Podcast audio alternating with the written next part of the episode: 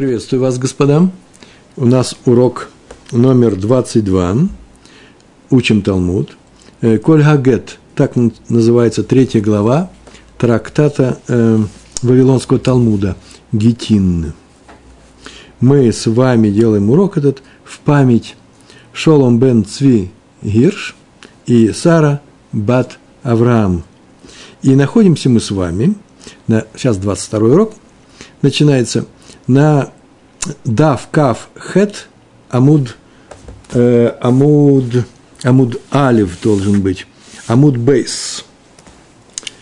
Амуд Бейс, Амуд Бейт, 28 лист, 28 лист, вторая страница, примерно наверху. И мы с вами сегодня э, должны должны продвинуться вперед. Занимаемся мы важной темой. Она такая необычная, непростая тема, я вам напоминаю. Хотя вы все это прекрасно помните. Есть такое понятие, как хазака. И мы, а хазака – это за кого мы держим человека, которого мы сейчас здесь не видим и не знаем, мужчина или женщина. Например, в нашем случае происходит следующее. Мужчина чей-то муж находится далеко от нас. И мы не знаем, живой он сейчас или не живой. А нам это нужно знать. Почему? Потому что он прислал с посланцем Шалих, с посланцем он прислал для своей жены, которая находится здесь, в нашем месте, э, гет, разводной лист.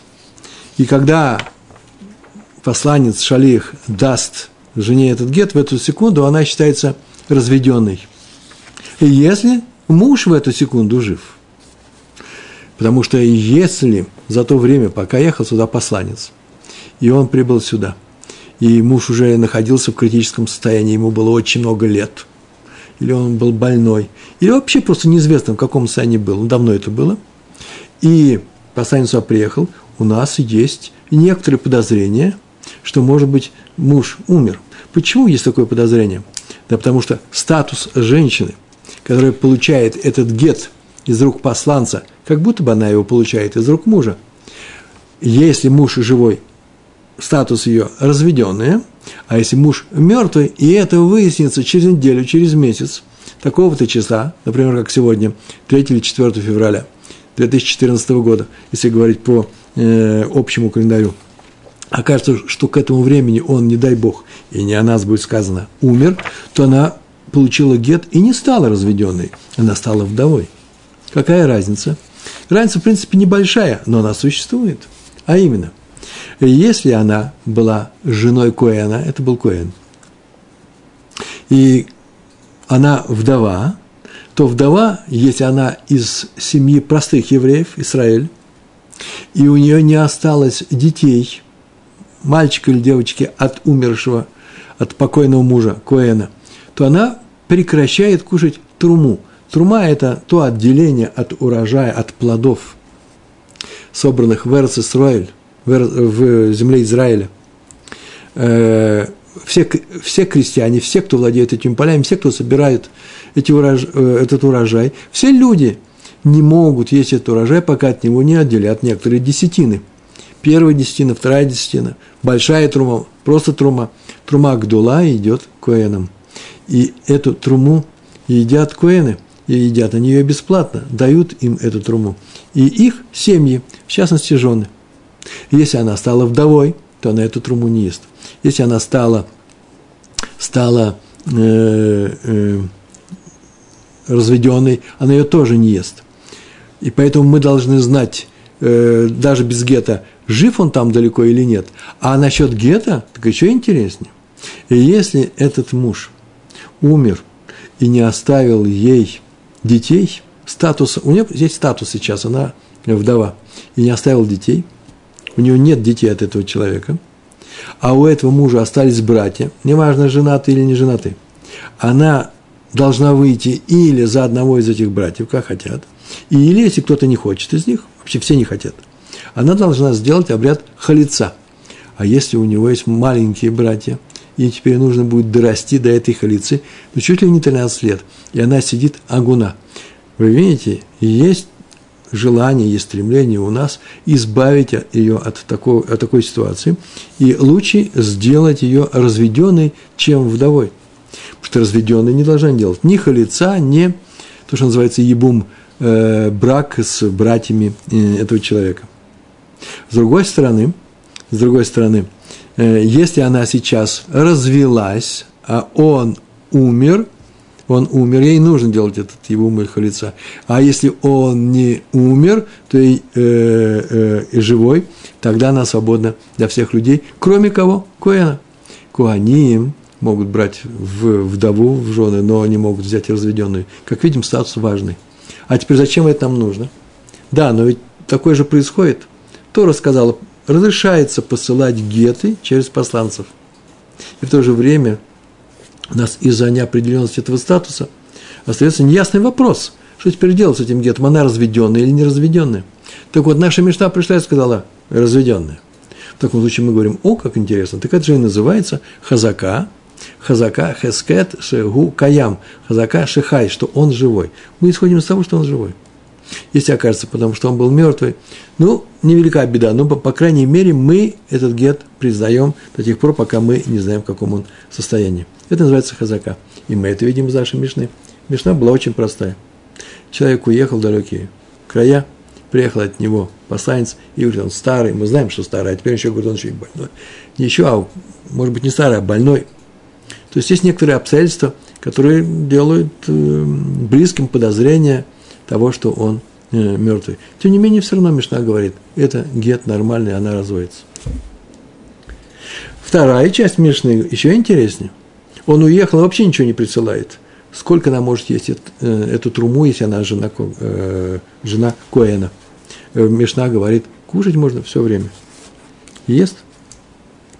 Значит, получается, что наша Мишна, в наших двух частях, там еще есть третья часть, они дальше будет идти разговор, э, держит его за живого, за живущего.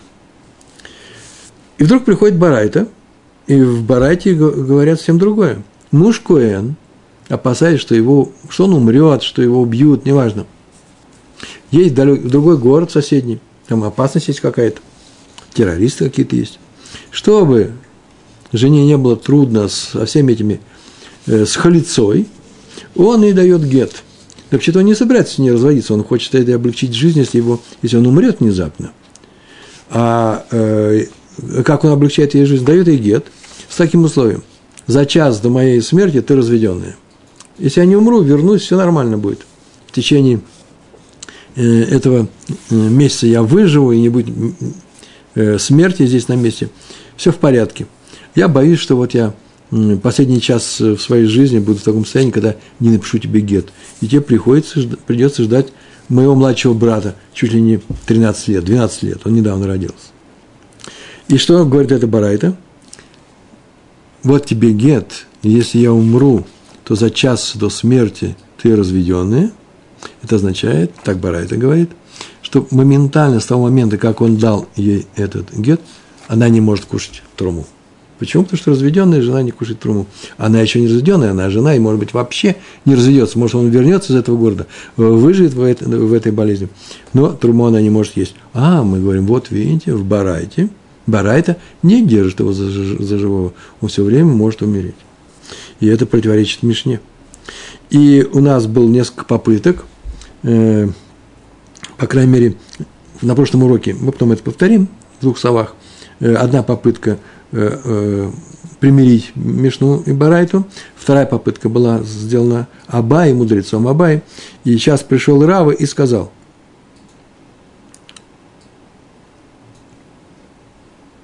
сказал такую вещь. Э, нет никакого противоречия между Барайтой и Мишной. Почему его держат за, живым, за живого? И там, и там, и в Мишне, и в Барайте. В Мишне мы не опасаемся, что муж уже умер, мы его держим за живого. А в Барайте мы тоже не опасаемся, что он умер, но мы опасаемся, что он скоро умрет. Вот пошел последний час жизни. И из-за этого, э, именно в будущем, э, мы запрещаем есть, есть труму. Видите, и здесь не опасаемся, что он э, умер, живой, и, хорошо, пускай живет дальше. И в Барайте мы так считаем. Но, возможно, он сам такой, такие условия поставил за час до смерти, что сейчас, может быть, уже пошел. И поэтому здесь нет противоречия. И у нас было еще возражение, которое привел Раф Ад Барав Матна, который спросил, что значит опасаемся, что он, э, э, что он умрет в Барайте. Это на прошлом уроке у нас было, на 21 уроке. Там, на этом уроке мы учили, это Абай привел, очень интересную мишну. Она называется мишной, она называется Барайтен, Тусеф на самом деле. Приложение к трактату. Про вино, которое купили у Кути, Бен Кутим у самаритян. Самаритяне были такие люди, которые в то время соблюдали все, так скажем.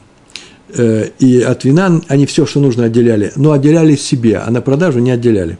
И человек купил это вино, и теперь ему его нужно выпить. По каким-то обстоятельствам почему-то зачем-то нужно выпить. Но у него нету, у него есть кубок, это я от себя говорю, для того, чтобы взять и выпить его, он купил большой объем, 100 единиц. Мы лугим, 100 лугов. Трехлитровая банка, вот это один лук примерно есть. И ему нужно сейчас взять его выпить, а нужно отделить первую десятину, вторую, труму, и все это нужно отделить. Разрешается делать ретроактивно, а именно, сегодня не может отделить, например, уже начинается суббота, сумерки – и отделение запрещается. Или же у него нет такой емкости, чтобы взять и одну, десят, одну десятую труму, это одна пятидесятая, значит, два лога, 6 литров нужно отделить. У него нет такого, у него э, гавия, э, кубок для того, чтобы выпить э, кидуш. И все. И поэтому он все это отделит, когда? Когда у него появится такой чистый сосуд, ритуальный чистый сосуд. И он очень просто берет, отделяет устно, прям так говорит, вот здесь к северу лежит первая э, э, трума, э, здесь лежит первая десятина, там вторая десятина, все что угодно. И еще даже и может перенести, Параши, вот с этим не согласен, сказать, что а то, что нужно э, вторую десятину взять в Иерусалим, э, ее нужно же перевести в деньги, я это не могу взять с собой в Иерусалим, то это будут те деньги, которые у меня лежат дома или в кармане. В, вот видите, пиджак в правом кармане. После чего он может пить. Так говорит Барайта. И Раби Мейер, это, это говорит Раби Мейер. То есть он сказал, что это можно сделать. А потом, когда он отделит после субботы, или когда у него появятся новые сосуды – тогда он задним числом будет считаться, что он уже отделил. И пил то вино, которое правильно, исправленное вино он пил. А Раби Иуда его друзья, Раби Йоси, Раби Шимон, не согласны с этим. И объяснение, э, мы это учили еще на восьмом уроке в нашем цикле, очень было простое. Он сейчас отделяет от э, устно, словесно, а потом отделит э, физически, и это задним числом будет здесь считаться, как будто уже все отделенное. Да если эта бочка доживет до того момента, когда он будет отделять. Это называется э, нод бурдюк, мешок, кожаный мешок, да, в котором это вино хранится, так сказано, он может прохудиться. И получится, что он сейчас пьет тавель. Тавель, значит, неотделенное вино, неотделенный урожай. И поэтому нельзя это делать. А Раби Мейер разрешает.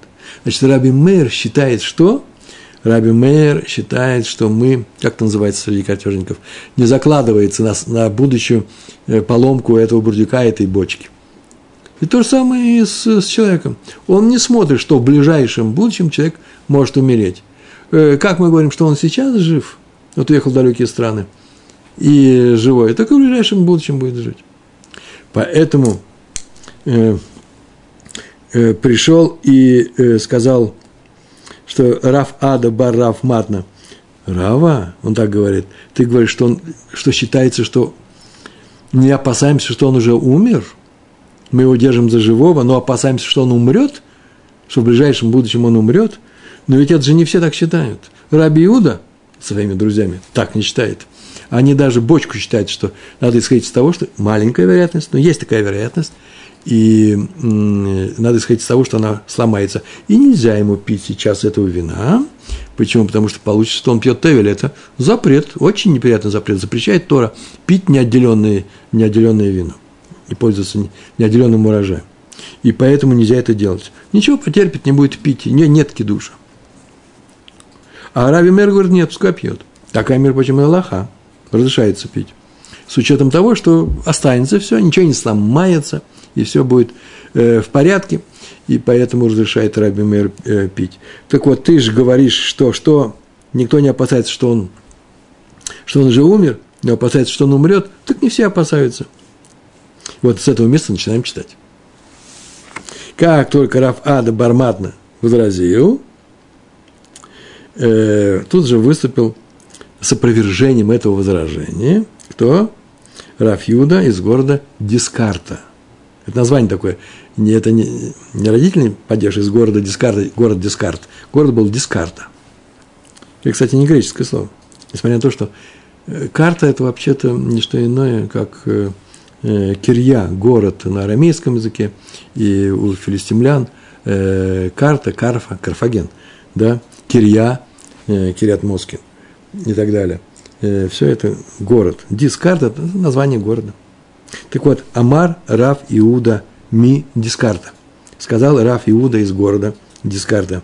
שאני נוד – что ты говоришь, Рава? Э, ты сказал Раф Ада бар Раф Матна, что из того, что נוד бурдюк может проходиться, мы считаем, так Раби Иуда сказал своими друзьями, что и человек может умереть, он, а не такой общий подход, это разные вещи. Шани ганот, нот отличается. Вообще любой предмет отличается от человека. Бурдюк отличается, а именно Дившар Димасар Лей Лешомер – потому что возможно, что он, что мог бы послать его Шумеру, э, сторожу. Шумер – это сторож. То есть, емкость вина можно послать сторожу, который будет смотреть, чтобы она не прохудилась. А человека нельзя послать сторожу. И поэтому мы не можем говорить совершенно точно, что он не умрет.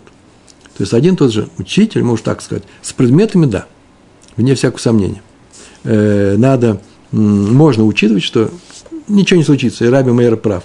Но сам Раб, Раби Мейер, возможно, про человека таки скажет, что нет, нет. На этом я не знаю, не уверен, э, когда-то он должен же умирать. Мы говорим о ближайшем будущем, кстати. Человек так или иначе нельзя дать на хранение. Поэтому нужно опасаться в законе, что он умрет. Да? И с этим согласен, возможно, даже Раби Мейер, который лишь по поводу емкости с вином – не опасается, что она э, прохудится. Но по поводу живого человека, э, вне всякого сомнения, э, есть, может быть, сомнения. Да, возможно так. И Гемара отвечает на это опровержение, которое сейчас сказал э, Рав Юда из города Диска, Дискарта, отвечает, не годится. Объяснение не годится. Маткифла Рав ми Шаршия. Раф из Шаршия. Интересно, что Раф Иуда из города Дискарда и Раф из Шарша – это были ученики Рав, э, Равы. Сейчас они, один на Раву нападает, а второй Раву защищает. Один всегда на Раву нападал. Это в нескольких местах, э, в нескольких местах э, Талмуда э, Раф Иуда из города Дискарта ставит кушьет на Рава. И в нескольких местах Раф из города Шаршия, Раф Мишаршия, защищает его. И, кстати, удачно защищает. Смотрите, сейчас он ответит – не проходит твое объяснение, что вещь можно дать сторожу, и он будет охранять. А человеку нельзя дать сторожу, поэтому все по-другому. Это одно и то же. Почему? Что значит сторож будет, сторож будет охранять? А кто будет охранять сторожа? Сторож сам может сделать, называется э, пшия. Пшия – неради, нерадивое, нерадивое хранение э, этой вещи. Плохо смотрит за ним. Э, за этой вещью. Как вещь могли сломать, кто-то мог сломать, чтобы его не сломали, дали сторожу. Так и сторож то же самое может сделать. Чем он отличается? А, а поэтому, чтобы сторож не сломал, нужно бы еще одного сторожа, который смотрел бы, чтобы сторож не сломал. И так нет этому конца.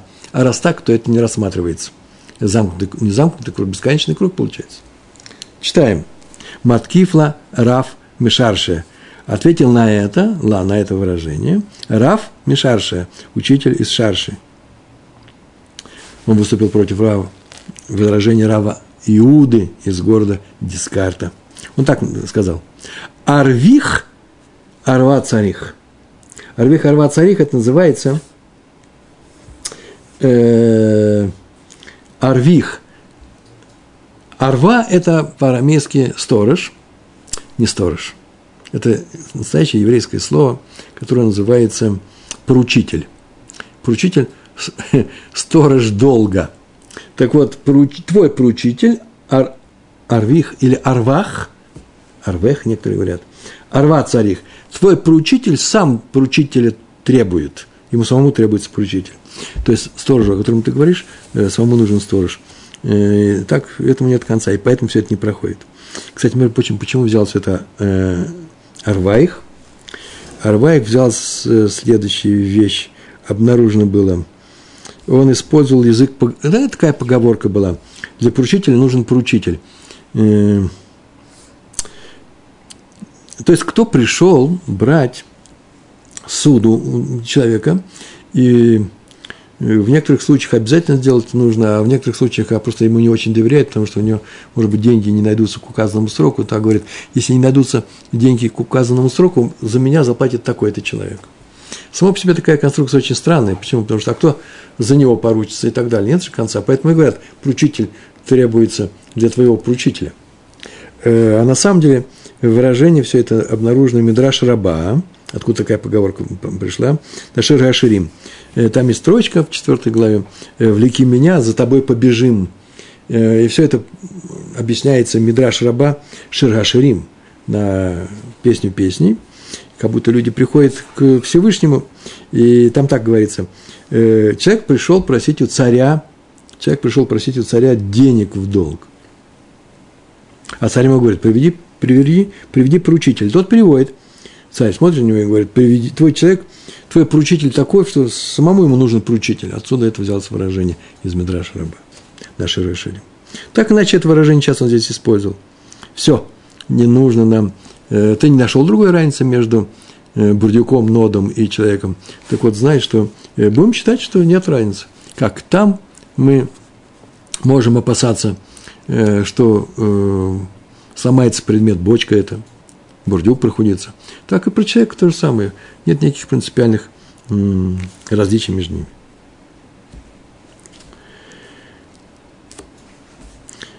Гемара признает правоту Рава из Шарши. И э, возвращается к возражению Рава Адбараф Матна против Равы. Помните, да? Он так сказал – Рава, ты говоришь, что все считают, что на то, что он умер, это мы не учитываем, считаем, что он живой, а на то, что он умрет, считаем живой. Так вот, есть же э, Раби Мэр, который считает, что, что умрет он тоже, ему тоже не нужно считать. Он не хочет это считать. Поэтому отвечай по-другому. Эла Амар Рава. Вот, но, сказал Рава. Слово Эла, но, или относится но, как сказал Равы, или Амарава но вот как нужно ответить. Снимается противоречие следующим образом. Шимамет лохайшинун. Шима, шима ямут э, танаиги. Так он сказал. Шима мед, шима, тут обратите внимание, э, здесь алиф стоит. Если бы я хотел сказать, что вот, что вот это, это было бы гей. А тут шима это всегда улай, э, maybe, может быть. Шимамет, может быть, он умер лохайшином. Это мы не, этого не опасаемся. Нет у нас такого опасения, считаем его живым. Шима Ямут, а вот то, что он умрет в будущем, прошедшие все согласны, что мы считаем его живым. А Шима Ямут на будущее Танаиги. Танаиги это называется Танай, учителя Танаим, Ги, э, э, это Мишна. То есть одни учителя считают, что нужно опасаться, что он умрет в будущем, а другие считают, что его не надо, э, этого не надо опасаться. Это Савод говорят именно в ближайшем будущем, это важно, не всегда, понятно, что никто вечно не живет. В далеком будущем даже Раби Мейер считает, что следует опасаться. Но мы здесь говорим о ближайшем будущем. Помните, он сказал, он дал гет и говорит, за час до смерти. Это называется ближайшее будущее. Вот мы опасаемся, что он в любую секунду может умереть в ближайшем будущем. А то, что он живой, никто не опасается. Тоже очень много странных вопросов можно возникнуть. Пока мы его видим, мы просто не знаем, начался этот час последнего жизни, не начался. А если он далеко, так вообще мы и не знаем, какой, какая разница, через час или сейчас. Сейчас он живой, а через час все может быть. Так вот, э, гет, который не был дан, Здесь не было гетто. Э, он уехал, и она продолжает есть труму. Все, все время продолжает есть труму, потому что э, мы не опасаемся последних, э, последнего часа. Нет такого условия. Ты перестаешь есть труму только за час до моей смерти. Не было так сказано такого. Так или иначе, э, э, Рава взял себя и починил свой, свой закон. И сказал следующую вещь, что по Рава, так сказал, Мишна идет по мнению всех мудрецов. Шима, Мет, Лоха и Шинан. Все считают Раби Мэр Раби Иуда, что если он уехал далеко, пускай ест труму. Он не умер. А вот э, в будущем, в ближайшем будущем, то есть это наша барайта, это э, барайта идет по мнению Раби Иуды, который что сказал? Что он сказал? Он сказал, что и бурдюк может прохудиться, и бочка может сломаться, и он окажется нарушителем Тора, он и пил тевель. И то же самое, где человек может умереть, и поэтому ей запрещается есть труму, запрет э, труму есть людям, которые никакого отношения к Коэн не имеют. Она сейчас его вдова. Так мы с вами разобрались целый сугья, законченная часть э, Гемары, разобрались на, на первые две части нашей Мишны. Там еще, есть еще и третья часть. Учили в нашей Мишне. Так называется. А в самом тексте две точки идут, потом идет цитата из Мишны, которая обязательно закончится словами «вехули» и так далее. Снова две точки, такие вот две точки, это точка, была Мишна, после все остальное идет, это будет Гемара. А шолея хатато мимдина даям вехули посылает хатат, жертву хатат, посылает скотину, живую скотину, мим динадаям, издалека. Кто-то привез ее, он ее послал из далекой страны. Дальше Гемара не пишет, что же там произошло, а мы сейчас с вами вспомним. То вот можно совершить жертвоприношение в храме. То есть ее берут и делают ей шхита. А потом делают э, все, что нужно. Отделяют, э, что-то сжигают, что-то э, съедает и так далее. Это называется жертва хатат. Делается она тем человеком для искупления его греха, хэт какой-то у него был, который имеет запрет в Торе. Не страшный запрет, карет какой-нибудь, а просто лав, не, не делает тот и тот. Вот такой человек, который сделал такое нарушение, бешогег, нечаянно. Э, и э, в таком случае он должен принести эту жертву. И послал человек эту жертву. И жертва должна искупить его грехи. Поэтому он должен быть живой в момент приношения этой жертвы в храме, когда Коэн это делает, эту шхиту. Э, здесь еще одна есть вещь, он должен сделать смеха. Смеха – это когда хозяин этой жертвы, тот, кто сделал этот грех, его нужно искупить, кладет две руки на голову этого животного и силой на него давит. И в это время э, произносит, в виду и произносит тот грех, Э, от которого он отказывается, он сделал нечаянно и больше делать, постарается этого не делать. И тогда у него наступает копора. Этот грех убирается от него и не будет наказания. Но сам по себе жертвоприношение это, это жертва тоже не дешевая овца, а стоит денег. И там было сказано, и эта жертва, он из далекой страны его прислал, прислал в храме совершают, этот человек считается живым. Мы не знаем, живой он или не живой. И если человек на самом деле прислал жертву хатат, и, это, и он умер, то хатат от мертвого не принимается, его грех уже не справляется. И эта жертва, что с ней делают? Ждут, пока она не умрет, эта жертва, ну, это скотина. Помещают в такое тесное место, э, может быть, даже не докармливают, так иначе помирает, способствует тому, что она э, умирает – если смеха теперь, да, мы сейчас проговорили про смеху, э, он должен сделать смеху. Если он не сделал смеху, то нельзя сделать это жертвоприношение. Если сделали это жертвоприношение, то оно не отменяется, если не сделали смеху. Это называется бдиават, бдиават. Жертва засчитывается.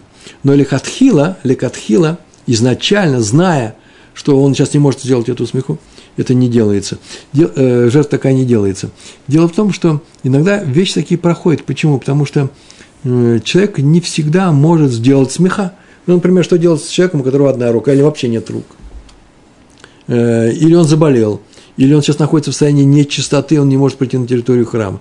Э, все эти случаи учитываются. Мы изучаем только один случай, когда человек прислал из другой страны. Там он не мог делать смеха. Смеха нужно делать здесь, перед непосредственно шхитой, э, жертвоприношением, совершением э, этого обряда ритуального жертвоприношения в храме. И тут написано «Ашулея хатат мимдина аям» жертва принимается в храме. Значит, есть, как и все три части в нашей Мишне, Мишне, есть хазака, что он жив. Вага баина смеха, это же нужно делать смеху. Как же вы можете сделать это э, без, э, без смехи? Ва баина смеха. И объясняет, о чем здесь говорится. Это особый случай, а именно Амар Раф Йосеф. Раф Йосеф. Э, Б. Курбан Нашим. Б. Курбан Нашим. Жертва, хозяйка этой жертвы – женщина, не мужчина. То есть, женщина совершила какой-то грех, за который полагается жертва хатат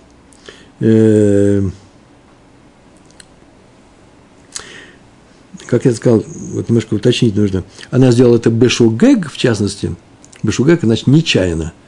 Такой грех, за который, если бы она сделала бомизит, был бы карет как раз. Очень серьезная вещь. И женщина свободная от ритуала смеха, свободная. И это учится из стихов Вайкра, прямо в самом начале книги Вайкра, первая глава, второй, четвертый стих. «Скажи сыновьям Израиля – и возложит свою руку, хозя... там в четвертом стихе, возложит свою руку, э, смеха сделает э, на голову жертвы. Скажи сыновьям Израиля, возложит руку. Сыновья Изра... Израиля, Израиль, да, на Израиль, кладут руки, а дочери Израиля, Раша написал, не кладут свои руки. Так это было написано. Еще там есть еще одна некоторая трудность, очень серьезная. Дело-то в том, что... Серьезная трудность, смотрите – сказано было «Ашолех хатат мимдина даям». Шолех посылает, это в мужском роде, он посылает. Э, шолахат нужно в женском роде, а тут написано шолех. И объяснение такое, что, знаете, какое объяснение? Тусофот э, Хахмей Англия, так написано. То есть в древности уже, ну, в средние века, были там величайшие мудрецы. Только они привели это. В Мишне говорится о мужчине, но не о женщине. И они объясняют, муж послал жертву своей жены. Он послал для нее. Он ее послал, просто взял, купил посланца, заплатил ему деньги, но жертва, эта жертва принадлежит э, жене. Так что здесь вопросов никаких нету, и поэтому здесь, в нашей третьей части, разговор идет только что, только о хатате, э, женском хатате. А Рав Папа Амар, есть еще интересный случай, Э, Б. Хатат Хаов. Это жертва хатат, состоящая из птиц. Есть случаи, когда делают жертву не э, из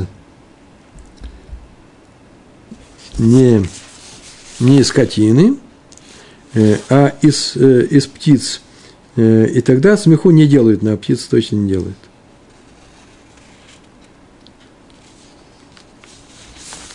Да. Не, просто есть некоторые случаи, когда смеху-то не делают. Э, например, на Песах и так далее. Есть некоторые случаи. Ну, разобрались мы совсем с этим. И сейчас последняя часть, очень интересная часть, оригинальная часть. Здесь говорится следующее. Дело в том, что у нас есть три случая – и все три случая в нашей Мишне, три закона, когда мы держим человека э, за живого, он живет в далекой стране. Э, тот, кто прислал гет, просто человек, больной, он старый, все равно держим за живого. Такая вот у нас хазака. Или как Куэн уехал, вообще ничего не прислал, но мы его держим за живого и разрешаем его жене кушать, есть, есть труму. И третий случай, пришел хатат, жертва хатат, мы его тоже держим за живого, этого человека. Ну, в частности, например, в данном случае женщина, или просто даже мужчина, но э, птицы пришли. Так, такой закон, кстати. Так вот, вопрос задается, такой классический вопрос для Гемары. А зачем нам три закона? Достаточно Мишне было сказать один закон, а все остальные будут учиться, учиться по аналогии. Мишна держит таких людей живыми. И достаточно было сказать только о гете. В таком случае, как только мы будем э, увидим ситуацию, когда э, человек уехал, Коэн уехал в другую, в другую страну, скажем, то же самое и здесь, он живой. И пришел хатат сюда, то же самое и здесь. Зачем все три случая? Чем они отличаются друг от друга, для того, чтобы их было нужно специально назвать? У цриха. У цриха, так начинается э, любая часть, где говорится о том, что или две, э, Сугьян так начинается в Гемаре, как говорят о том, что э, есть два закона, и они, в принципе, почти одинаково звучат, э, одинаковая основа в них. Так вот, нужно и это, и это у цриха. И нужно эти три закона вместе привести. А сейчас э, вещь следующая будет. Такая схема. Именно три. Если бы две, была бы другая немножко схема. Две была бы такая схема. Зачем нужно это и это одновременно? Да потому что если бы этого не было, а это было бы, то мы про этот случай могли бы вот что сказать, потому что он отличается от этого. Что здесь что-то позволяет сделать другой закон. И наоборот. Когда три вещи, схема оригинальнее – так говорится. Если была только одна вот эта вот вещь, то мы бы не догадались до второго. Почему? Потому что здесь есть особенность. Чтобы не подумали, что если такая особенность есть, она мешает нам употребить этот закон, что мы делаем? Мы привели две вещи. Но если мы привели две вещи, то мы бы подумали, что вот здесь третья вещь, третий случай, третья ситуация. Закон звучит по-другому. Почему? Потому что здесь тоже есть особенность. Чтобы мы так не подумали, да, нам сообщается, Машминлан, э, что закон этот и в третьем случае будет. Смотрите, читаем. Да и ашму инан гет. Если бы нам говорили про гет, у нас есть три части. Первая, гет прислали, гет принимается, она разводится. Вторая, ничего не прислали, просто он уехал, она кушает труму. И третья, прислали хатат. Во всех случаях мы считаем этого человека живым. Так вот, да и ашму инан гет, если бы нам сообщалось Ашмуинан, это нам сообщается слово Шумея, слышит, только гет, то ты бы сказал, что в этом случае мы считаем, что он жив. Муж живой, нормально. А почему? Мишум, делой в шар. Из-за того, что без гет нельзя обойтись. Очень такой тонкий момент. Значит, можно обойтись, нельзя обойтись. Дело в том, что мудрецы сейчас устанавливает закон, считать его живым или неживым. На самом деле, от решения мудрецов он не будет живой или не живой. Что будет, то и будет. Закон говорит, что там делать с гетом. Мы исходим из того, что он живой. Может быть, нам что-то мешает сказать, что он живой.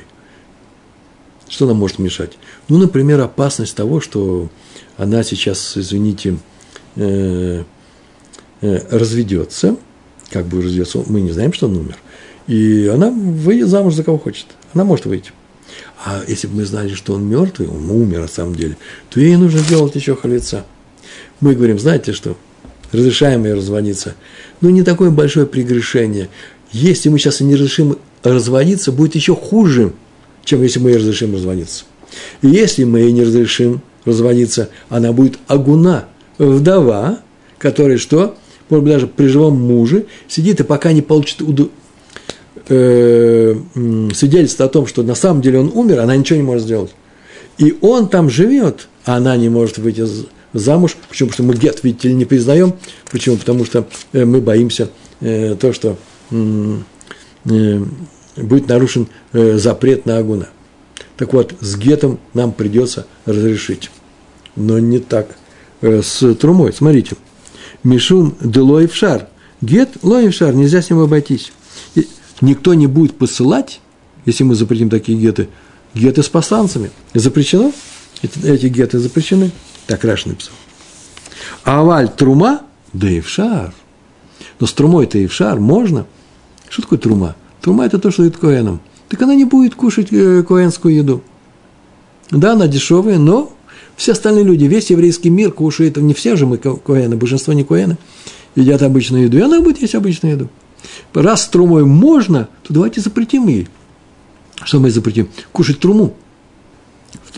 Помните, какая у нас была вторая часть смешная? Да, он уехал далеко, почему мы его держим там за живого? Как он уехал далеко, он может в любую секунду умереть, пускай труму не ест. Ну, ничего страшного с ним не произойдет. Нет, она жена Коэна под большим сомнением, живой она или не живой. Ее можно запретить. Почему бы не запретить? Почему бы не запретить? Гет сложно, потому что у нас будет во всех городах, э, знаете, евреи часто уезжали на заработки, деваться некуда, мир был тяжелый, э, вплоть до э, последних лет царского режима, уезжали в Америку, письма еще какие-то посылали, а это сложности возникали. И теперь женщина, потеряв все связи, она не может получить гет от мужа, он бы послал бы ей, но вы же отменили. Поэтому гет мы не отменяем. А труму э, отменили. Вот такой ты мог сказать? Аваль трума эфшар. Айма ло. И ты тогда сказал, что что? Э, не, не надо считать, будто ее муж Коэн жив, и поэтому а, запрещаем ей, э, запрещаем ей кушать труму. Чтоб ты так не сказал, пришла Мишна и сказала, что не только с гетом, но и с трумой. Как с гетом, гет разрешается, он живой, так и с трумой. Трумой разрешается кушать, он живой. Разобрались с двумя, с двумя частями нашей, нашей Мишны. Вы и, вы и ашмуинан трума разрешается кушать труму скажем, не только гет разрешается, и труму разрешается кушать. Почему разрешается кушать труму? Ты так мог бы сказать. В случае с трумой считаем, что муж жив. Согласен. Почему? Почему нам трубу не отменить? Де зим, де зимнен делой в шар. Потому что иногда жена не может есть обычную еду. Она не может есть обычную еду. Хулин – Почему она не может есть обычную еду? Ну, например, бедная она, у нее мало того, что еще и муж уехал, трума ведь она же бесплатно остается людям. Э, сама женщина, жена она не идет на гумно, то место, где можно, приходит к и забирают э, свою труму. Но ей принесут. Бесплатная еда. А мы сейчас ее что? Лишаем ее возможности э, кормить свою семью. Поэтому труму э, разрешили есть. Да и ашмуином трума, почему? Дезимнин делоев шар. Иногда, ведь иногда. Мы разрешили для всех, только из-за нескольких бедных женщин разрешили всем кушать труму. Разрешили. Поэтому считаем его живым. Аваль хатат, аоф. Но хатат аоф из птиц, как мы говорили – прислали нам хатат, жертву хатат за прегрешение, сделанное из птиц. То же самое и нашим, наверное. Из ов, никаких нашим, здесь написано ов. То, что, то есть причина, э, есть причина не опасаться. Смотрите, отмените этот закон, а, смотрите, запретить. А вальхата да ов, мисфейка, мисфейка из сомнений, лоли уль хулин. Тут страшный запрет вообще-то есть. Это вам не просто труму есть человек зар, зар чужой, не коэн. Это хатат, прислал он сюда к нам в храм, и мы сказали, что знаете, что мы запрещаем. Вот не как в нашей Мишне. Почему? Если бы не было нашей Мишне. Почему? Да потому что, что мы сейчас сделаем? Мы сейчас возьмем эту птицу, внесем азара во двор храма, там, где режет ее, этот хатат, а туда запрещается э, вносить все, что не связано с курбаном. Если э, хозяин этого хадата умер, то это просто хулин называется. Хулин – обычная еда, ее запрещается э, вносить на территорию храма. И чтобы мы так не сказали, пришла Мишна и сказала, несмотря ни на что, все равно считаем его живым и хатат забираем. Вы, Ашмуинен, трума, дезимнем делоев шар, труму ты сказал бы, понятно, ладно, с трумой иногда она не может есть, а вальхатана, оф, ее как раз э, можно и запретить. Мисфека, мисфека, сфека – это сафек на иврите, сомнение. И сомнение, жив ли хозяин этой жертвы, то не надо совершать эту жертву в храме, потому что мы не знаем, а вдруг он умер. Лоли уль холин лязара, лязара. Не надо вносить обычную еду на территорию э, храма. Поэтому этот закон нужно устражить. Чтобы ты так не сказал, что нужно устражить, что? Его тоже внесли в, эту мешну и сказали, что во всех этих трех случаях – устражать не надо, исходим из того, что хозяин э, гетто или хозяин этой трумы э, или хозяин этого хатата живы. Цриха. Так кончается обычно любая часть, которая обсуждает этот вопрос, э, почему приведено не один закон, а два или три на одну и ту же тему. Называется у цриха начинается так тема, и в конце будет тоже у цриха. Ну, мы сейчас к вами все подошли к концу. Дальше будет следующая мешна. Сейчас самые основные положения Гемары на четвертую мишну нашей главы, третьей главы трактата Гетин. Тема у нас была очень простая. Самые основные вещи. Как снять противоречие между Мишной, а именно муж уехал в далекие страны, жена продолжает есть труму, и барайтой. Какая барайта? Вот твой гет, но он начнет действовать только за час до моей смерти. Э, вроде бы в Мишне написано, что есть хазака, мы держим мужа живым, а в Барайте э, не держим мужа живым, не опираются на то, что не опирается на эту хазаку. Мы его не держим в живых. Исходим из того, что он может быть мертвый. Мы не говорим сейчас в прошедшем, в будущем. Барате э, делался, учитываем смерть. И первую попытку сделал кто? Раф Ада, э, Бней Раф Ицхак, сын Рава Ицхака. Он так сказал – Здесь вообще не ясна четкая ситуация, э, когда наступит час перед смертью мужа. Поэтому жене нельзя есть труму. Но сам-то муж, он считается живым, как в нашей Мишне. Нормально объяснено, да? И там, и там муж считается живым, только в Мишне, им в Мишне дают гет, а в Барате не разрешают есть труму, потому что, может быть, час пошел последнего жизни. Поэтому противоречия нет. И там, и там держат его живым. на это Раф Папа пришел и сказал, нам не годится такое объяснение. Почему? Потому что он сказал, это откуда вы взяли, что, что он обязательно умрет, и мы боимся, что последний идет час его смерти. Возможно, ситуация, когда никакого часа так не наступит, она умрет раньше. Э, и поэтому, и поэтому Абарайта, тем не менее, говорит, что опасаемся это, значит, здесь Э, разговор не, идет о том, что мы его держим э, в живых. А именно мы исходим из того, что он, может быть, э, умирает. Мы исходим из смерти его, опираемся на смерть. Рафпап так сказал. И это объяснение было отвергнуто. Абай пришел и объяснил всем по-другому. Да нет, сейчас мы так скажем, что Мишна – это Раби Мейер, а Барайта – это Раби Иуда. И мы сегодня уже говорили на эту тему. Помните, да? Раби Мейер учитывает смерть мужа, Э, и не учитывает, он не считает необходимым ее учитывать, а Рабиуд учитывает. И привел к Мишну про вино, которое было куплено у Кути. А именно, Раби Мейер говорит, пускай пьет. Рабиуда говорит, нельзя ему пить. Почему нельзя пить? Потому что когда у тебя суббота кончится через день, так бурдюк к тому времени прохудится, и окажется задним числом, что он пил что? Тевель, плохое вино. Запрещает Тора – неотделенное вино. А Раби Мейер сказал, ложки, на это мы не закладываемся, скорее всего, так не будет. Маловероятно. И поэтому он, что он сказал? Что он не считает, что близкую поломку нужно учитывать, Раби Иуда считает, близкую поломку нужно э, учитывать. Отсюда следует, что близкую смерть человека нужно учитывать, Раби Мейер, а Раби Иуд говорит, э, надо учить, а Раби Иуд говорит, э, надо. Поэтому что у нас идет? Мишна у нас идет по Раби Мейеру – а Барайт идет по Раби Иуде. Третья попытка, есть еще, снимается Равой. Он говорит, да нет, нужно не просто говорит смерть, не смерть, жизнь, не жизнь. Нужно говорить, что в прошедшем времени и в будущем умер или не умер, будет, умрет или не умрет.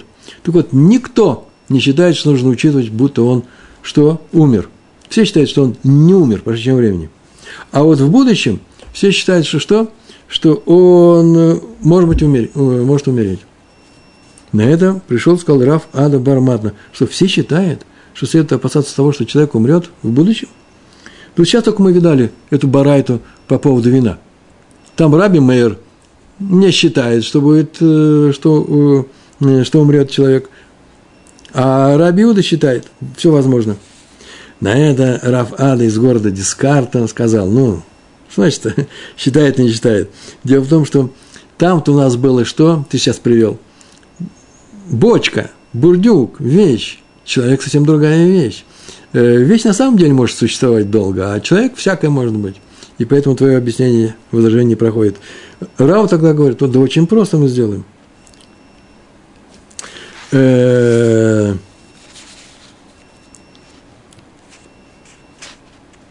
на это есть возражение такое, ну что вы рассказываете? Э, они разные. Да не очень-то и разные. В каком, в каком смысле они разные? Вещь можно пойти да охранять, и она тоже будет, э, она охраняется. Человек нельзя охранять.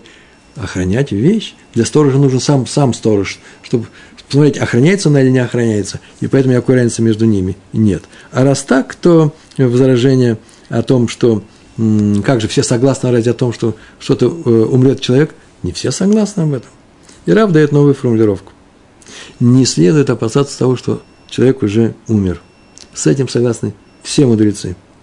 Но вот на тему того, что он умрет, вот такое опасение, на эту тему есть спор между мудрецами. Какими мудрецами? Между Раби Мейером, с друзьями своими, да, и Раби Иудой.